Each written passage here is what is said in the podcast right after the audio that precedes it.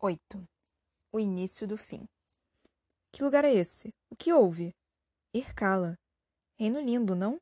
Anuma, por puro reflexo, virou rapidamente para ver uma mulher sentada em um trono invisível. Era medonha. Correntes cruzavam seu rosto, ocultando seus olhos. Um par de asas desgrenhada saía de suas costas, e os movimentos eram ilógicos para a visão do rapaz. Não me tema por minha aparência, Anuma. Não é porque sou horrível seus olhos ou a seus olhos ou medonha a seu entendimento que farei mal a você. Nem tudo que é diferente lhe fará mal, nem o que é igual fará bem. Fomos concebidos de formas diferentes, por fontes desiguais. É mais do que normal que sejamos totalmente distintos, não acham? Porém, vivemos no mesmo mundo e temos os, menos... e temos os mesmos problemas. Mas eu não. Eu. Calma, nada demais aconteceu. Você apenas morreu. Como assim morri? A número junção perfeita de medo e incredulidade. Sim, morreu. Assim como meu filho, Abaddon, e sua parceira Ninklin. Mas não tenha medo. Está seguro aqui enquanto estiver comigo. Não me sentencie sem ao menos me conhecer. Sente-se. Sem conseguir se controlar, a Numa se sentou em uma cadeira também invisível. Mas eu estava fugindo com meus amigos e. Não. Como? Uma anrulha acertou pelas costas. Não se preocupe, ninguém ali sobreviveria a isso. Ele só escolheu você porque já havia ouvido seu nome da boca de um traidor de Rupan. Hum, como era mesmo seu nome? Irraciba, o mercenário, isso. Lajexia sorria com sua boca horrenda. Sim, ele também morreu. Dessa vez, fechava o rosto como se algo realmente ruim para ela tivesse acontecido. Mas calma, o tempo dele em mil cantos já estava longe demais. Não se preocupe, agora ele está com quem ama. Tudo no seu tempo. Vamos conversar agora sobre a missão de meu filho e da filha de Anã. Duas perdas horríveis. Uma pena, não? Desculpa a ignorância, mas quem é você? Já se acostumando à situação, Anuma tentava aos poucos se manter calmo. Isso, pergunta correta. Sou uma das, Sou uma das inferiores, uma deusa. Não como a Nira, Anã ou todos os primordiais, mas ainda assim uma deusa. Toda vez que ela voltava com um sorriso, Anuma se arrepiava. Lembra do que lhe pedi? Sem medo, não precisa. Até porque você já morreu. Não sente mais dor. Bom, sente sim, mas não vou lhe fazer nada dolorido. Estamos no mesmo lado, senhora Numa. Posso lhe chamar assim? Ou se sente melhor velho com esse prefixo? Outra coisa, nossa conversa será nossa, só nossa. Para falar a verdade, tudo que fiz nesses últimos dias de vida me fizeram um idiota. Me senti um velho tentando mostrar para o mundo que ainda tinha alguma utilidade. Não tenho mais idade para isso. Aquele tolo do Raciba, aquele. Mesmo com a grande vontade de chorar, nenhuma lágrima rolava. Por que ele? Ele não fazia mal a ninguém, só quis ajudar. Opa, calma, não fazia, mas já fez muito mal. Porém, deixe isso para outra hora, querido. Lajexia se inclinava para frente, mostrando novamente seu sorriso. As asas atrás pareciam quebradas e sem força para um voo pequeno que fosse. Então tá, para que estou aqui? Seu filho não nos uniu para um propósito? Dois morreram depois dessa união. Dois que ele falou que não deveriam morrer. Exatamente. Foi um tolo, mas tem um castigo para ele e para aquela menina também. Porém, isso é outro assunto. Se ajeitando no trono invisível, a deusa do vazio olhava séria e fixamente para Numa. Filha de Ru, sim, você é um descendente direto de antes da Grande Guerra, assim como todos os que juntamos naquele grupo. Todos possuem ligação direta com pessoas que participaram da Grande Guerra, pessoas que não morreram aquele dia. Alguns já estavam longe do Delta Ned, outros sobreviveram, mas nem sabiam o que acontecia. Mudou a posição para retomar como se fosse um segredo. Anuma, nada daquilo aconteceu por acaso. Tudo foi calculado. Todos deveriam morrer. Mas Hasma nos atrapalhou mais uma vez. Ele também deveria estar morto. Com as mãos na testa, voltou. Nós erramos. Porém, ele nos trouxe a vida mais uma vez. Não poderia ser assim. Tudo ficou bagunçado de novo. Imagine sua vida com uma rotina interminável sendo abalada de forma que tudo volte ao normal, de uma forma totalmente diferente, mas igual. Não precisa responder. Aconteceu contigo. Estamos presos eternamente em um looping temporal que só Hasma sabe parar. pequeno sorriso de lado surgiu no rosto da deusa. Não me entenda mal, mas você sabe o que realmente é uma rotina nesse mundo criado por Hasma. Calma, me deixa ver se entendi. Você está me dizendo que antes da Grande Guerra sua vida foi vivida várias vezes descontroladamente? Um brilho surgiu e desapareceu tão rápido quanto um pequeno feixe de luz vindo de onde ficava o coração de Anuma. Lajexia, De imediato percebeu, mas nada falou. Está vendo como não está velho? Seria um ótimo amigo de grupo para eles. Dessa vez a deusa apenas manteve o olhar, aguardando outro feixe de luz. Não sei se sabe, mas apenas três em todo mil cantos partilhavam de seu poder. Os três morreram do mesmo período de tempo. Isso é triste, muito triste. Com mais dois cintilares rápidos, Lajexia começou a se aquietar. Está sentindo algo? Não sinto nada. Seco começava a se interessar pelo assunto até perceber o olhar da deusa. O que houve? Ainda não sei, mas parece que alguém está querendo brincar comigo. Seu olhar de ira fez. Seu olhar de ira fez não só os medos de Anuma voltarem, como duplicou todos eles. Anuma, Erraciba e Ninkirin eram mais fracos que você. Por isso você foi escolhido para essa importante responsabilidade. Vocês teriam de seguir ao norte juntos, para um reino ainda em paz, e lá trazer a guerra. Anuma, um inferior não pode ferir um primordial, mas um humano pode, assim como pode ferir um inferior. Tudo isso precisa acabar, e a única solução é. Anuma me responda. Olhe para mim. Anuma! Do pequeno feixe, um brilho estrondoso começou a tomar conta de todo lugar, tão forte que Irkala enfim viu a luz. Não, não vá, seu tolo! Não está na hora! Não! Anuma, seu inútil, por que teve de morrer logo agora? Logo quando eu comecei a gostar de você, velho. Racrené se apoiava no corpo estirado do homem. Chorava como a criança que era. Vamos, Racrené. É triste, mas não podemos ficar. Olhe para a cidade. Olhe as explosões. Aquilo é uma guerra. Só pode ser. Ibaruma pela primeira vez parecia sério. E a tristeza pelas mortes creva um buraco imenso em seu coração. Eu conheço uma guerra. Sei identificar quando é uma, e isso é uma das grandes. Nisibe só sentia medo. Não vou. Todos se foram, mas Anuma foi o único que se manteve do meu lado. Mesmo sabendo que não seria capaz de me defender, ele estava lá. A noite começava a chegar, e muitos perigos poderiam vir, ainda mais fora da fortificação de uma cidade. Akremne, temos que arrumar abrigo para fugir da guerra ou de qualquer coisa que possa surgir fora da civilização. Sempre fui nômade, sempre andei por noites adentro, longe de cidades. Entenda, você não sabe o que pode. Lógico que sei, seu magrelo. Que venham quaisquer criaturas. Um Arri Atstrab ou até um enorme Agrabuamelos. Matarei todos. Não deixarei que toquem Anuma até que ele tenha um ritual de passagem para o outro mundo, digno dele. Você está louca? Agrabuamulos? Nos matariam em segundos. Calma, baixinho, não é assim também. E Baruma está contigo. Fazendo uma pose de lutador, o jovem manipulador tentava alegrar a menina, que não parava de tremer e chorar. A estepe que se prolongava por uma extensão desconhecida para todos ali já ocultava o horizonte. O sol dava lugar à lua e muitas criaturas poderiam se aproximar sem que eles vissem. Aproveitando a escuridão e os sons vindos da batalha que se estendia por um tempo eterno para Aracremné, a menina, arrependida de tratar mal o pobre homem que, mesmo sabendo que não conseguiria parar os dois irmãos durante a luta na cova, ainda assim não se acovardou. Quando revelaram o segredo da menina, ele ficou ao lado dela para protegê-la, mesmo que significasse sua execução. Anuma era conhecedor das leis de Rupan, sabia que em Nice mulheres não tinham vez. Ele era um amigo, assim como os mesmos que agora aguardavam em sua despedida. Ouviram isso? Ibaruma cutucava Nisibe, que também parecia ter ouvido os sons. E baixinha, faz um pouco de silêncio. Silêncio? Um dos nossos morreu e nem ao menos sabemos o motivo, mas temos que cumprir isso, aquilo. E você quer que eu faça silêncio? Cada grito que Irakremne dava, as lágrimas escorriam mais rápido por seu rosto. Calma, baixinha, não é por mal, mas tem algo ali. Olhem, pode ter se aproximado pelo corpo de Anuma. Essas criaturas noturnas são meio ariscas. Não! Já falei que só deixa o corpo depois de um ritual para que o pós-morte dele seja digno.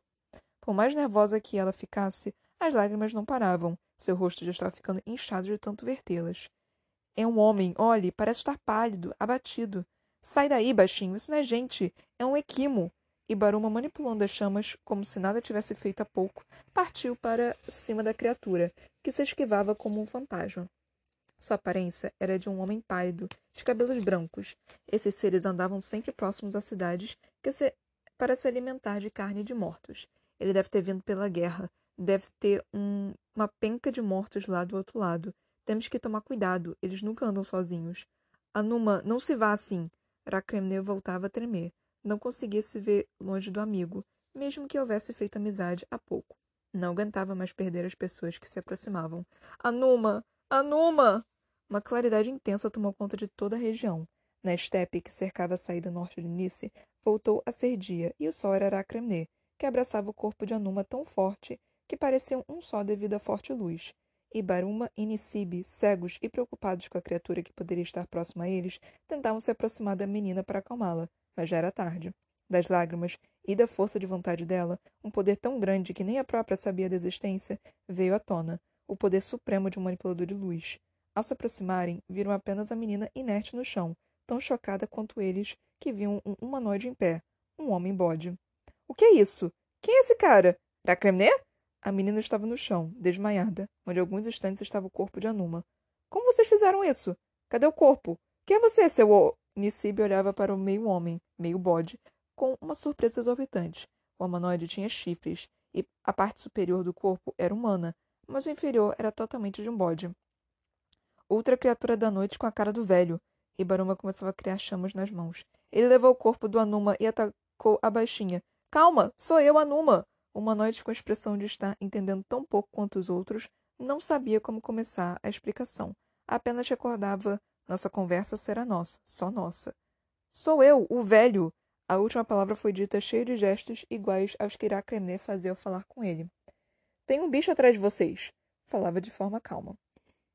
Com um salto acrobático, Anuma passou por cima dos dois tão rápido quanto uma flecha, aterrissando a poucos passos do Equimo, que nenhuma reação esboçou, mesmo com os golpes frios como gelo da mão direita e secos como terra na mão esquerda. A criatura desbotada aceitava os golpes sem reagir, não por estar aguentando sem sofrer danos, mas por serem tão fortes e rápidos que o corpo não conseguia assimilar a dor. Rakremne ainda estava imóvel no chão, enquanto Ibaruma e Nisibe viam um homem-bode olhar para trás, piscar e partir para cima da criatura pálida que não tentava revidar.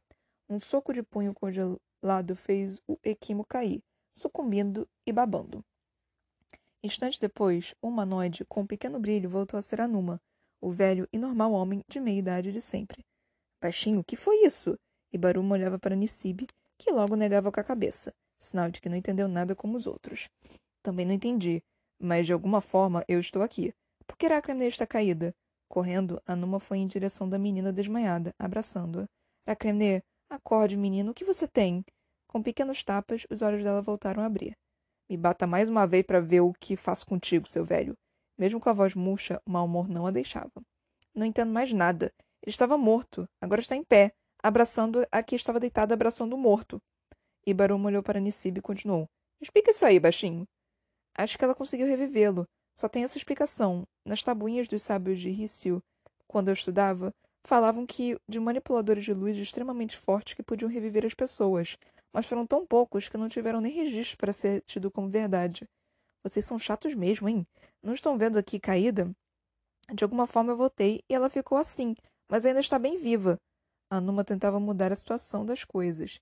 Estava tão perdido quanto eles. Um instante estava conversando com uma deusa macabra. Um outro estava ali, junto de seus companheiros. Ah, o que vamos fazer agora? Aquele Abaddon morreu. Aquela outra que nem lembro o nome teve vários, não é? Não sei, eles falaram de algo de. Calma, temos que ir para o norte, para o extremo. Precisamos primeiro fugir daqui. Olhando para trás, foi então que Anuma percebeu que a cidade de Nice estava passando por algo que ele já havia visto. Isso é guerra. Nice está em guerra? Não sabemos, mas pelo que ouvimos e vimos, parece uma das grandes. Nisibe sempre mostrava uma grande trauma em seu rosto quando o assunto era guerra. Aqueles dois loucos que falaram de unir a gente, de não morrermos, de isso, aquilo, baixinho, sabe alguma coisa? E Baruma, fazendo cara de quem nada entendia, olhava para Nisibe, que rebatia com o mesmo rosto. Precisamos ir para o norte. E Baruma, você é o mais forte. Pegue Irakremne no colo e vamos, já está tarde. Temos de sair daqui. Anuma remexia em sua mente a frase de Lajexia. Ele não poderia revelar nada daquela conversa, mas tinha de, de guiá-los. Eles falaram que nos uniram por uma causa, e Sibi virava para Anuma, com um olhar inquisidor, um olhar de rei. Frisaram a todo momento que iríamos seguir unidos para salvar mil cantos. Mas de que e para quê? Não está nada claro. Acalme-se, estamos chegando. Nosso destino, a gente conversa melhor sobre isso. Durante minha ausência, tive uma conversa importante. Nela descobri coisas que não poderiam ter descoberto. Nosso objetivo é chegar a Atiti. Vamos seguir ao norte. Assim descobriremos nosso real propósito. Todos nós passamos por privações grandes. Perdemos muito. Está na hora de ganharmos alguma coisa. Anuma seguia à frente, com sua túnica rasgada no peito e nas costas, suja com a de um camponês bêbado e sem rumo, seguido por Ibaruma, sem camisa e cheio de cicatrizes escondidas pelo corpo, revelando o jovem vivido que era. Juntos a eles, e ainda desmaiada, a jovem Iracremne, vestida às pressas durante a luta na cova, dormia um sono bom. Ao final da equipe, Nisibe fechava com um toque real, andava e se vestia como um rei sem reino, um monarca sem sustos, mas por mais imundo que estivesse, ainda era um rei. Epílogo. A tarde trazia altas temperaturas, mas o calor já era esperado. Todos ali já haviam se acostumado há muito com o clima quente e seco, pois Traro sempre fora uma cidade quente, cujos habitantes desconheciam o inverno. Há ciclos e ciclos não se via um clã, não se via um. O clã, sem nome e de passagem, vagueava pelas ruas de casas construídas ao pé da montanha. Como em toda a empreitada deles, estavam sem rumo, apenas queriam desbravar e conhecer mil cantos. O velho sábio que os comandava vivia por crianças e jovens com grande sede de conhecimento. Corriam por todos os lados, perguntando porquês e para quês de instante em instante. Dentre estes, estava uma criança que andou cabisbaixa até a entrada da cidade. Ibaruma era seu nome. Poucos ciclos de vida tinha, mas já possuía um enorme controle de sua manipulação, fazendo ser excluído pelas outras crianças. Desde muito pequeno, o jovem manipulador das chamas já criava balbúrdias por onde andava, queimando tudo ao redor. Conforme foi crescendo, Mifsipanto foi o ajudando a disciplinar tamanho poder. Os dois sempre foram unidos como trigo e cevada, para onde o mestre ia e Baruma ia atrás, e ali no extremo oeste de Atita não foi diferente. Crianças, olhem essas casas. Elas foram construídas antes da Grande Guerra, acreditam? O fuzuê formado pelas perninhas se emaranhando entre os transeuntes nativos do reino era tamanho que quem não os conhecia temia que algum daqueles pestinhas pudesse sumir ou se perder do bando a qualquer hora. Venham, vamos achar algo para comer e um lugar para ficar. Aqui pelas redondezas é muito quente, mais quente do que estão acostumados. Venham. Os adultos se dispersavam, queriam desbravar por completo as cidades, Porém, antes do anoitecer, juntos novamente estariam. Mestre, mestre, por que esse pessoal daqui olha de cara feia para a gente? Todo mundo aqui parece pedra, olha ali. E Barum apontava para as pessoas que riam de forma esquisita. Era um povo pobre, viviam em construções dentro de morros, montanhas e grandes rochas. A região era muito quente e o rio Sirgit passava correndo por dentro da cidade, sendo usado em um sistema de irrigação e distribuição de água tão engenhoso que todo visitante ficava boquiaberto de ver. Tudo começava bem ao norte, dentro da montanha, chegando até o extremo sul da cidade, vindo em canos de pedra criados pelos manipuladores que distribuíam a água que descia das nascentes no mais alto cume das montanhas. Era realmente impressionante aquele trabalho. Calma, pequena Ibaruma. Isso é deles, apenas uma característica do povo. Eles não são maus, apenas possuem essas feições mais firmes por viverem em uma forma mais rígida. Viver próximos às montanhas deve ser duro, não? Imagine quantas secas eles passaram até conseguirem viver como vivem hoje. Quantos deslizamentos de terra, quantos dias de calor tão intenso que seria de matar um manipulador de água. As palavras de Mifsipanto não só encantavam Ibaruma, mas deixavam o jovem mais curioso por conhecer diferentes lugares, a ponto de não querer mais parar de andar por mil cantos. A noite começava a aparecer naquele canto do mundo, e o clã sem nome começava a procurar lugar. Não poderiam passar a noite no relento, como se ainda estivesse longe de cidades. Teriam de aproveitar e se dividir. Era comum em todo mil cantos viajantes apresentarem presentes e pedir hospitalidade em casas aleatoriamente, portanto pedras preciosas ou um artefato raro. Quase todos aceitavam os hóspedes temporários. Era divertido poder conversar à noite e dormir em paz. Assim era em mil cantos. O velho Mifsipanto sempre ficava com as crianças, que naquele período eram poucas. Com Ibaruma eram seis. Facilmente eles eram controlados. Mestre Mifsipanto, Ibaruma aos choros balançava seu mestre. Eles dormiam ao luar, no terraço aconchegante de uma casa repleta de pessoas simpáticas. Acorde! Estão zombando novamente de mim. Acorde! Calma, jovem Baruma. O que houve? Conte para mim. Bocejando e demonstrando um cansaço excessivo, o velho líder do clã levantava lentamente, abraçando o menino chorão. Estão me chamando de aberração, de queima-queima, de bola de fogo e de outras coisas. Por que eu? Por quê? Não queria nascer assim. Não sei, acho que queimei alguém enquanto dormia. Não foi por querer. Foi só uma fagulha, mas por quê? Calma, venha cá. Você é um bom menino. É apenas diferente, e diferente amedronta. Eles não estão acostumados a ver jovens promissores como você, e isso não faz ruim ou uma aberração. Isso faz você único em todos os mil cantos deste grande mundo. Se orgulhe disso. O sorriso do mestre não deixava apenas Ibaruma mais calmo, mas o encantava, contagiava de calma e o fazia transbordar felicidade de uma forma sobrenatural. Mas o que eu devo fazer? Por que isso não para? Queria ser normal. Os poucos soluços que chegavam eram contidos pelos abraços de Mifsipanto. Vem aqui, deite. Vou lhe contar uma história bem antiga. Assim você vai conseguir dormir. Essa história se passou aqui, em Atiti, há muito, muito tempo atrás, quando o mundo mesmo dentro do Tratado dos Mil Cantos ainda passava por guerra inúteis. O velho olhava para Ibaruma, com seu olhar cansado de sempre, e era retribuído com um olhar de entusiasmo e curiosidade. Aqui, bem próximo, existe um lugar chamado Ailotana. É um lindo planalto grande, como não pode imaginar.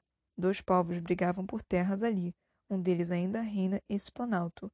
A Suta é uma cidade poderosa, sempre crescendo e prosperando em nome de Anira, sua deusa. O outro povo era sem nome, como nós, porém não se podia contar os membros de tantos que eram. Diziam que vinham do mar em nome de Rei, o deus deles. Eram duros na queda.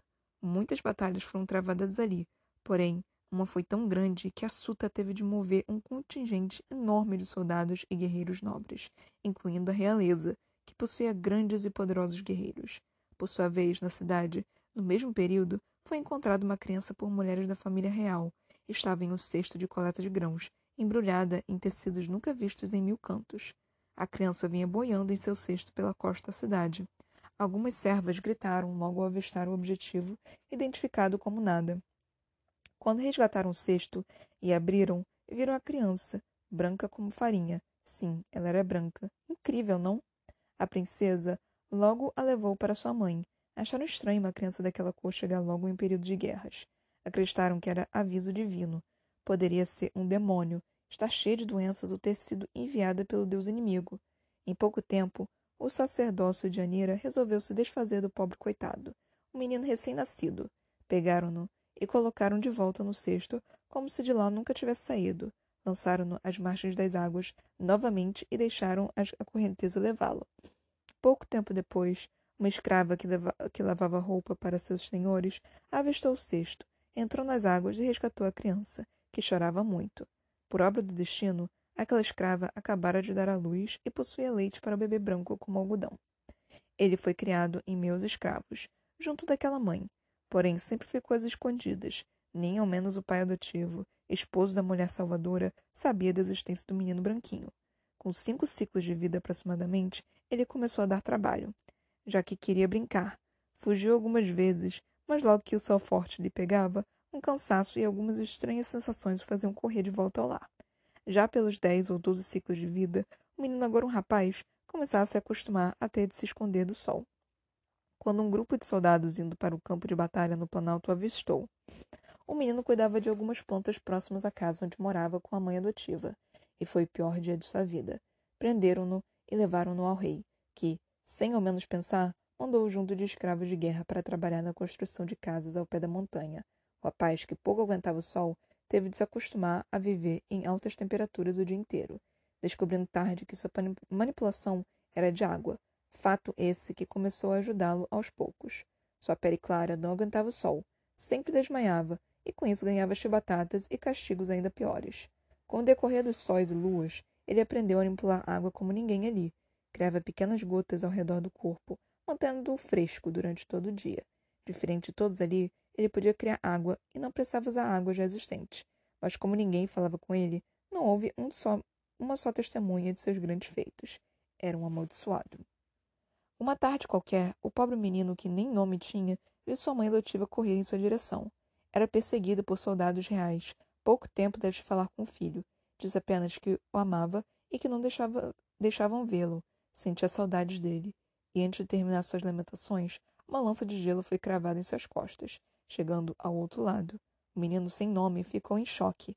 não sabia o que fazer e acabou agindo no impulso do momento. Com a aproximação dos soldados, ele manipulou a água como ninguém nunca havia testemunhado. Usou a lança que matara sua mãe para matar o primeiro soldado. Os que chegavam depois foram transpassados por lanças que surgiam do nada, já bem próximas de seus corpos. Cansado daquilo, abraçou o corpo da mãe e levou até as águas próximas. Lá criou um bloco de gelo em volta dela e, pô e pôs para a correnteza levar. Está virado. Nunca havia feito nada que pudesse fazer mal a alguém. Não entendi o ódio que tinham por ele. Não entendi o porquê sua mãe não podia amá-lo. Caminhando em direção à cidade, soldados vinham ao seu encontro, mas ele criava lanças de gelo tão rápido que nenhum conseguia se aproximar para fazer algo. Arqueiros, ao longe, tentavam acertá-lo, mas as gotas de água que circulavam seu corpo não deixavam nada atingi-lo. Quando deu por si, estava diante do grande zigurate de Assuta, onde vivia a família real, e ele parecia lembrar já ter passado por lá. Entrando no palácio, soldados e mais soldados o cercavam com uma chuva torrencial. Morreram um a um por lanças e projéteis que surgiam no pensamento do rapaz branco que entrava no palácio. Ele era um demônio, era uma aberração, uma maldição vinda do povo de Rio-Rei. Ao chegar na sala do trono real, viu uma cadeira vazia e uma estátua enorme.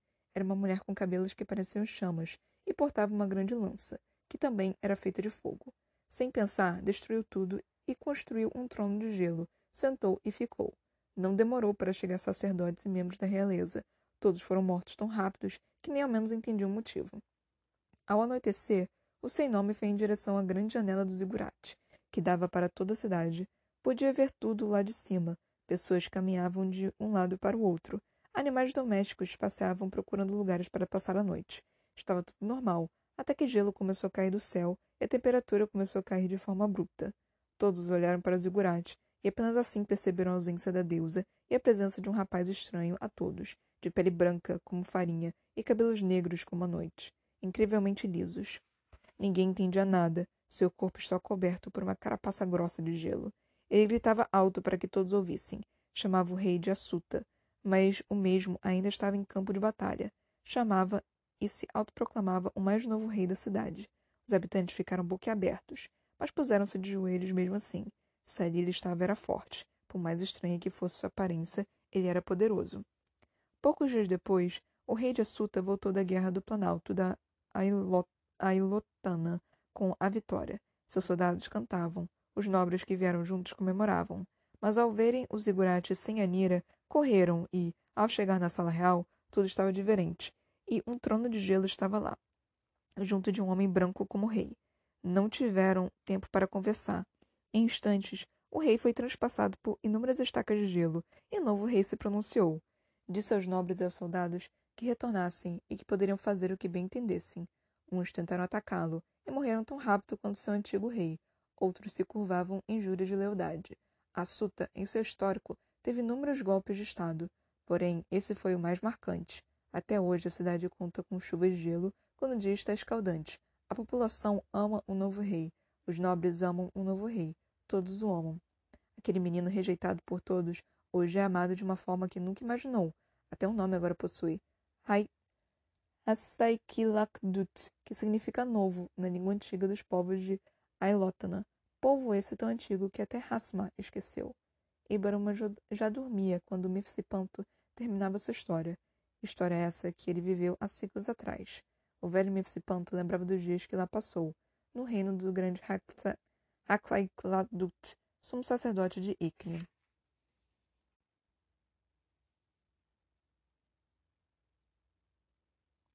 Ok. Ai, puta que pariu, como é que eu vou falar isso agora? Acabamos o Tratado dos Mil Cantos. Parece que acabou para vocês? Para mim parece que não acabou. Parece que talvez vai ter um segundo livro. Mas eu, na real, eu não sei. Eu não tenho a menor ideia. Então, tipo, o tempo dirá. e eu vou ter que ver, vou ter que pesquisar, vou ter que realmente pesquisar sobre para ver se vai ter um segundo livro desse cara. E eu não sei, eu realmente não sei se vai ter um segundo livro desse. Porque, tipo, eu, eu não sei nem de quando esse, esse livro foi escrito. Deixa eu ver se eu consigo achar aqui alguma coisa sobre para ver hum, se tem algo tipo para só para ter uma noção, né, de quanto tempo se passou, para ver se vai ter um livro novo. Eu me cortei aqui. É, você vai ter um livro novo. Parece que foi escrito em 2019, a gente tá em 2020, então, tipo, eu escrevi o meu, sei lá, em 2000 e... dois anos atrás. Então, 2020 menos 2 em 2018. Então, eu ainda não escrevi o segundo. Eu, quer dizer, eu escrevi o segundo, só que ainda não está digitalizado. Então, é, é né? Talvez é, demore para sair o segundo. Mas se isso acontecer, eu vou ler, tá, gente? Eu vou trazer aqui o segundo para tipo não ficar desse jeito, mas eu vou ter que pesquisar, talvez demore um tempo para vir. Mas acontece, gente. Acontece de ter pessoas que escrevem mais de um livro, eu inclusa, e ninguém nunca fala nada. Então, assim, se isso acontecer, eu vou ter que colocar lá a saga 2, ou sei lá o que que eu vou, eu vou fazer, né? Tipo, saga alguma coisa. E vou ter que mudar tudo. Porque vai depender da, da quantidade de livros que eu vou ler e a quantidade de coisa que eu vou ter que organizar, né? Mas se tiver outro livro, relaxem que eu vou fazer o negócio o mais bonitinho é, o, o, da melhor forma possível. Eu, eu sinto muito, gente. Eu realmente não sabia que poderia ter um segundo livro. Eu achei que seria só esse. Mas, enfim. Se tiver um segundo, eu vou dar um jeito, eu juro pra vocês. Mas, enfim. Falando agora do livro. Que porra de final foi esse? Eu espero real que não tenha um segundo livro, porque vai acabar completamente com a minha organização aqui do canal. Mas, enfim. É... Gente, eu, eu tô meio que perdida aqui, tipo, porque acabou, mas não acabou, então é provável que tenha o dois. Porque não foi exatamente explicado. Ele também enrolou pra cacete, né? Então, assim, eu não sei exatamente se eu, eu, eu deveria realmente, tipo, esperar um segundo livro. Eu não, eu não sei o que esperar, na real. Não sei se, tipo, vai ter mais algumas explicações, porque a gente não teve explicação, tipo, a gente teve lá Lagexia, né? Tipo, ah, é... a Lagexia falou com o Anuma, inclusive, called it. Eu falei que é, a Aracremne ia salvar o Anuma, né? Porque, tipo, ele foi morto, e aí eu falei, tipo, ah, Aracremne tem poderes de luz, né? E poderes de luz aparentemente consegue trazer o pessoal de volta. Então, provavelmente vai ter isso. E teve. então, tipo, eu falei que ia ter e realmente teve. Mas isso era um pouquinho óbvio. Mas enfim. Ai, cara, eu ainda tô muito encuncada, porque eu tô, eu tô realmente chateada. Se tiver um 2 e eu não souber disso, eu vou ficar muito chateada. Eu, eu vou ter que realmente pesquisar sobre isso mais tarde. Mas, enfim, se tiver, eu vou ajeitar bonitinho, vai ter aqui. Eu sei que eu tô me repetindo, mas é só porque eu tô, eu tô realmente bem angustiada com isso agora. Mas eu vou trazer o 2, eu juro para vocês que eu vou trazer o 2. Eu vou escrever aqui Saga 2 e fazer aqui. Talvez, tipo, eu tenha que.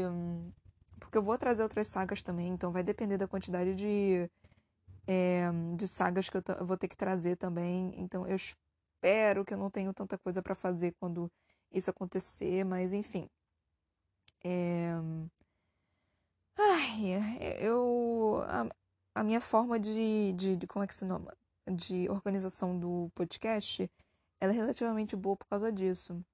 Então, caso tenha um livro 2, eu, eu acho que eu consigo fazer direitinho.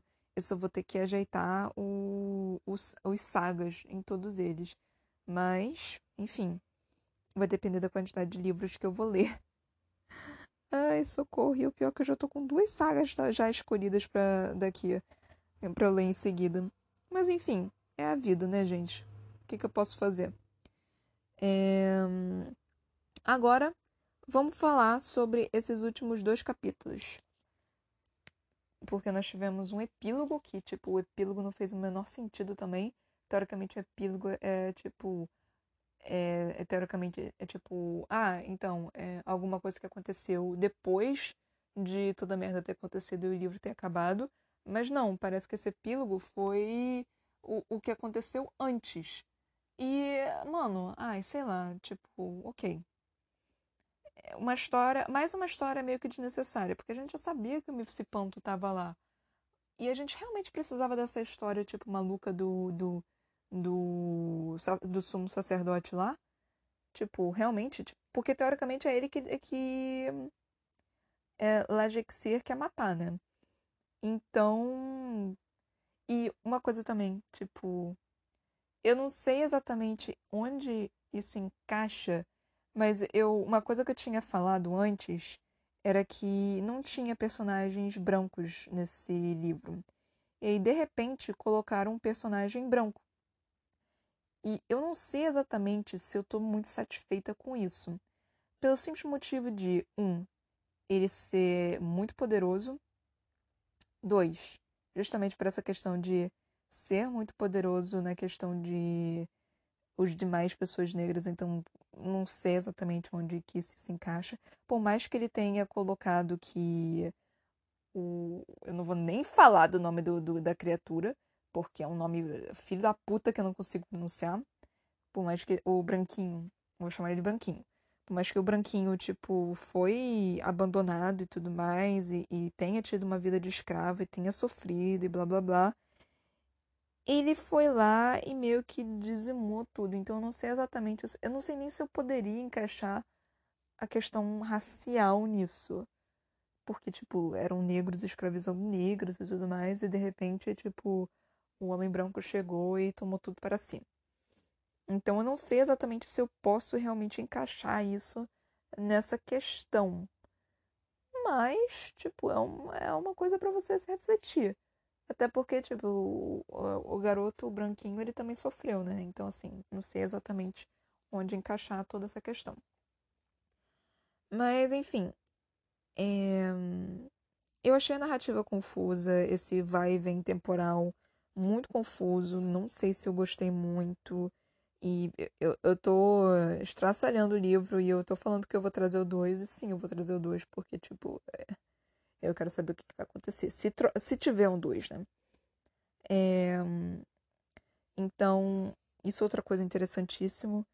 É, uma coisa que eu achei também bem legal foi essa questão dos dobradores, né? Que ele pegou, os dobradores de, de, dos elementos gostei disso, realmente foi bem interessante isso que Rafael Dias fez, que ele formulou, realmente muito legal. É, eu, eu, não, eu não teria tanta coragem assim de tipo, colocar inclusive essa palavra dobradores, né? Just pela, pela simples questão do plágio real de Avatar. Mas muito boa ideia. Tipo, realmente palmas para você. Que eu é uma temática que eu gosto, né? Então, assim, é, é algo que eu gostei real.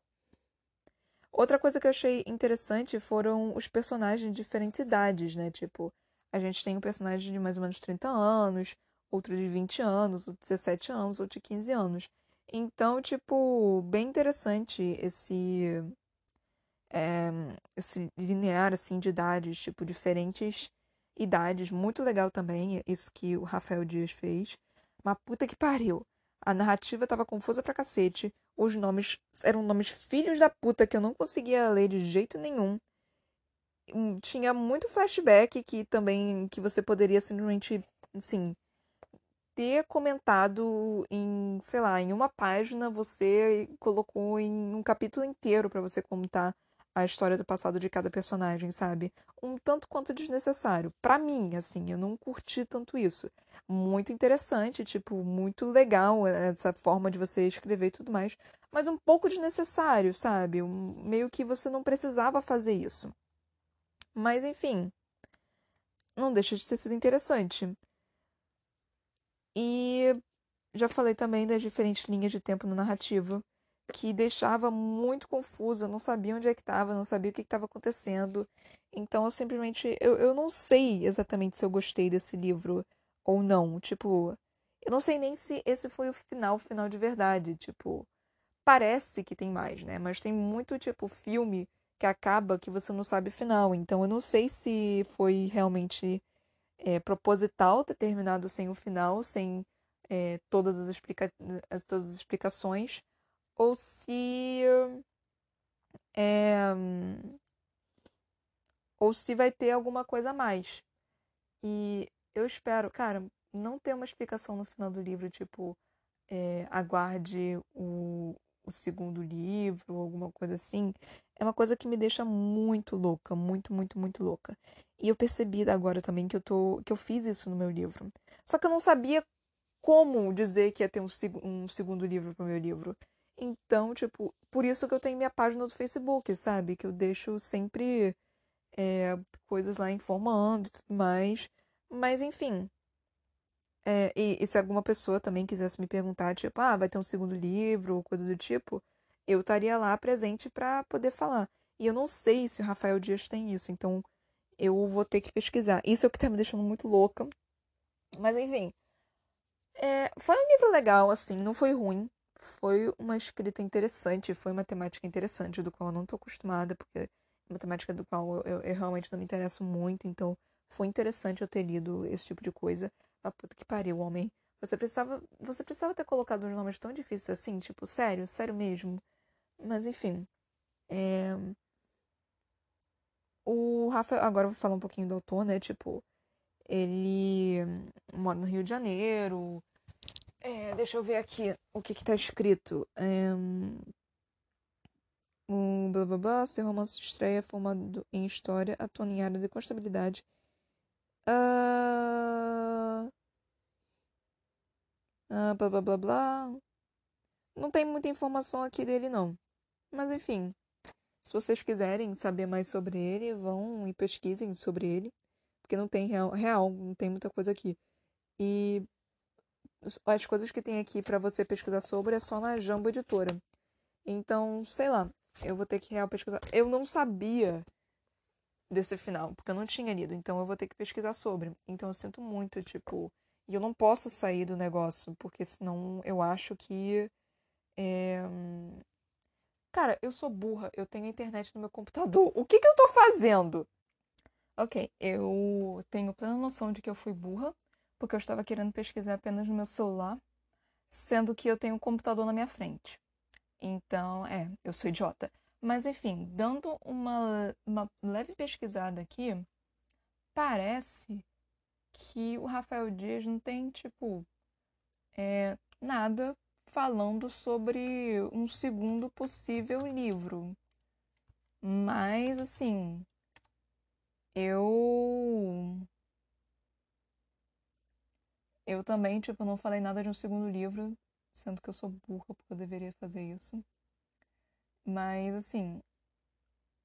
Hum, não tem nada, né? tipo, realmente não tem, não tem nada que eu poderia é, ver aqui que, que intitule, me influencie, que tenha um, um segundo um segundo livro.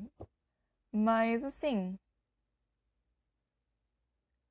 é, pode ser que tenha, é, eventualmente, tipo. Mas ele também não. Parece que ele não tá fazendo publicidade do livro dele, nem nada assim, tipo.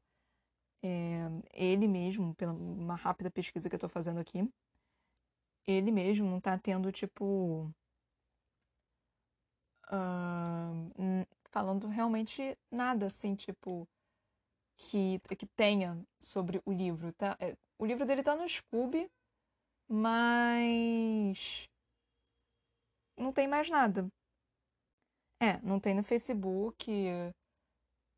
É, ele não tem uma página do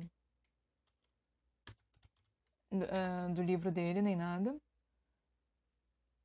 Ele não tem, acho que nem uma página tipo hum, dele mesmo, tipo como escritor. Mas. Assim. Uh, então eu não tenho como saber se ele realmente vai ter um, um segundo livro ou não. Eu, eu, pela, por essa breve pesquisa aqui, não tem como saber. Só o tempo dirá. E aí vai ferrar completamente a minha organização do. É, do podcast. Mas enfim é a vida, não posso fazer nada quanto a isso. É, eu espero que essa pesquisa aqui satisfaça vocês. Por favor, faça uma pesquisa também. E se alguém encontrar mais alguma coisa que eu não encontrei, por favor, me avise para eu poder trazer para vocês. Mas não tem nada. Eu não vi, tipo, um perfil pessoal dele do, de escritor nem nada. Porque a Marcela Albon, que foi o primeiro livro que eu li, ela tem. Então, ela tem um, um Instagram, tem tudo. Então, tipo, é, justamente em questão do livro. Mas eu não consegui achar nada do, do Rafael Dias. Eu posso, talvez, se eu procurar mais a fundo, eu consiga achar. Mas por enquanto eu não achei, não. Mas enfim. Terminamos um livro que ficou em aberto, que a gente não tem certeza se ele vai ter um, um volume 2 ou não. Mas é isso, galera. É, eu acabei, nas minhas pesquisas eu acabei de descobrir que o mundo não é árabe, é mesopotâmio. O que, tipo, é, é, realmente bem interessante. Tipo, é uma cultura do qual eu não tô acostumada a ler, ou a conhecer, ou ouvir falar. Simplesmente porque não tem muita coisa. Eu sou mais, tipo, é, de cultura é, oriental ou cultura é, europeia. Até na africana eu gosto mais. Ou egípcia. Enfim, mas não é o tipo de cultura que eu estou acostumada a ler. Então, é... foi um livro interessante, foi realmente muito interessante conhecer, tipo, eu não faço a menor ideia se esses deuses são reais ou não, mas foi uma, uma cultura bem interessante, tipo, você lê é, um, um, universo, tipo, completamente diferente do que eu estou acostumada, mesmo você tendo várias semelhanças dos deuses de, da Mesopotâmia, aparentemente, com deuses gregos e deuses africanos, você vê uma grande, uma grande é, como se diz, semelhança em todos esses deuses, porque eles foram basicamente criados pelo mesmo sinônimo e, e basicamente tudo a mesma coisa, só que todo mundo só deu nome diferente. Kof, Kof não disse nada. Mas, enfim. É... Foi bem trabalhado. É, ele, ele, realmente foi um livro bem trabalhado. Tipo, ele, ele, ele se deu ao trabalho de é, querer apresentar os personagens com um backstory grande, com bastante vida, com bastante detalhe e tudo mais. Não é o que eu tô acostumada, não é o que eu gosto. Eu, eu acho meio chato, dependendo. Tem coisa que eu gosto, mas nesse caso eu, eu achei meio que desnecessário e poderia ter ido mais para a parte da batalha. Mas isso sou eu. É, é, eu não vou é, tirar o crédito dele, porque foi realmente, tipo, muito bom. É só uma forma de narrativa do qual eu, eu não gosto tanto. Mas foi muito bem trabalhado, foi muito bem feito. É, foi um trabalho, tipo, bem rico, assim, tipo, como eu falei, ele, ele criou um universo inteiro, tem um mapa no início do, do livro. Então, tipo, é, é realmente muito rico e, e bem. É, bem é, fantasioso, né? Assim, essa, toda essa questão. E, e, eu vou falar para vocês, não é fácil não, tá, gente? Criar um mundo inteiro desse jeito não é fácil, é, é muito difícil. Então, muito bom para você, Rafael Dias. Eu espero que você não me odeie por todas as outras coisas que eu falei, porque eu realmente vou te dar mérito por tudo que você está fazendo. Escrever um livro, criar um mundo, personagens tão é, ricos, né? Tipo, como eu já disse, é, é realmente fantástico e você fez isso muito bem. Só não foi o tipo de história que me pegou, sabe? Que eu, eu gostei. Se você que tá me ouvindo gostou, tipo, que bom para você, assim. Eu, eu espero trazer outras histórias dos quais, tipo, você goste. Talvez eu não goste tanto, mas você se interesse e tudo mais. Mas é para isso que eu tô aqui, né? não é sempre que eu vou achar histórias das quais eu gosto. E a gente vai continuar tentando trazendo livros completamente diferentes um do outro é, ficção científica, fantasia, histórias reais, histórias baseadas em fatos reais, e é isso aí. Que é isso que eu estou tentando fazer aqui no podcast. Então, eu acho que é isso, gente. Eu não tenho mais nada para falar sobre a pessoa. É, se vocês gostaram dele, pesquisem mais sobre ele. Ele é da editora Jambo. É, o trabalho dele está no Scooby também, caso vocês tenham o Scooby. O trabalho dele está por aí, é só vocês pesquisarem, não é difícil de pesquisar sobre ele. Tem algumas resenhas também no, na internet, mas enfim. É... Se vocês gostaram, tipo, eu, eu pedi pra me dar. Deixa seu like. Deixa seu like compartilhando este episódio, por favor, e compartilhando este, é, este podcast. Espero que vocês tenham gostado do livro, do episódio e tudo que eu falei. É, espero que Rafael Dias nunca ouça eu falando completamente dos livros dele, porque eu não consegui falar tão bem assim deles. Eu sinto muito, Rafael Dias, não é você. Você escreve bem pra caramba. É só porque eu realmente não é o tipo de história que me interessa. Então eu sinto muito. Mas assim, você escreve bem pra caramba, tá? É, se você um dia me ouvir aqui. Me siga no meu Instagram, Ana Brocanello, na minha página no Facebook, a.cbrocanello, onde eu costumo colocar bastante novidades sobre o meu livro. Inclusive, eu tinha que colocar que tem uma continuação. Até agora eu não coloquei isso, gente. É, mas enfim, não me siga no meu perfil pessoal, porque eu só aceito pessoas que eu conheço, então eu, não vou conhecer você, que está me ouvindo nesse momento, então não fique chateado se eu não te aceitar no meu Facebook. É, tem dois L's, tá? L de Larvitar. É, eu tenho um livro, como eu já mencionei aqui algumas vezes, que se chama Pandora. Você só pode encontrar ele em lojas virtuais, na Amazon e na editora Viseu, em formato e-book e físico. Eu também tenho um canal na Twitch que se chama Toca da Broca, que eu tento fazer lives aos sábados e nas quartas, entre 23 horas e meia-noite. Espero que vocês tenham gostado desse episódio. Compartilhem aí, galera, por favor. Eu tô trabalhando bem duro para conseguir é, fazer esses episódios para vocês. Até a próxima, gente, com um novo livro que eu irei trazer aqui. Beijinhos. Tchau, tchau.